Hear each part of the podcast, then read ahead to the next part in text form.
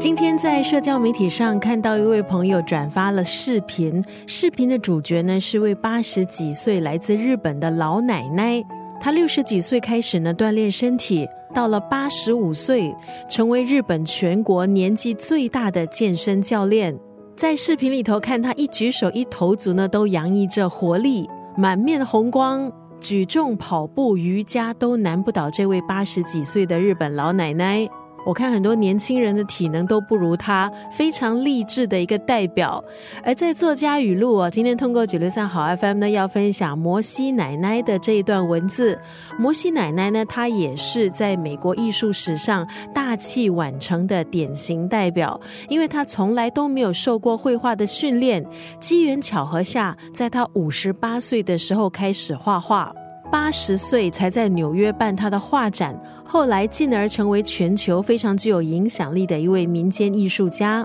也是三毛还有渡边淳一等文学大师点名非常喜欢的一位画家。这本书其实之前呢，在作家语录呢也曾经介绍过，人生随时可以重来。里头呢就精选了摩西奶奶她五十八岁画的第一幅画，一直到她一百零一岁的最后一幅作品《彩虹》，每一幅画都有详细的解说，包括原画尺寸的大小、创作的时间，还有每一幅画背后的故事。今天要分享的是摩西奶奶所写的这一段文字：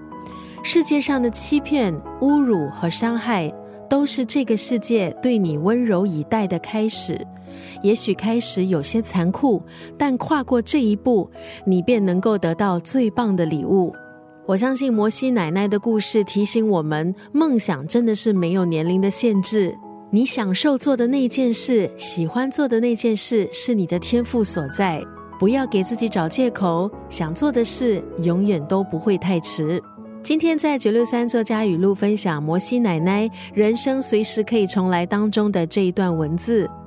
世界上的欺骗、侮辱和伤害，都是这个世界对你温柔以待的开始。也许开始有些残酷，但跨过这一步，你便能够得到最棒的礼物。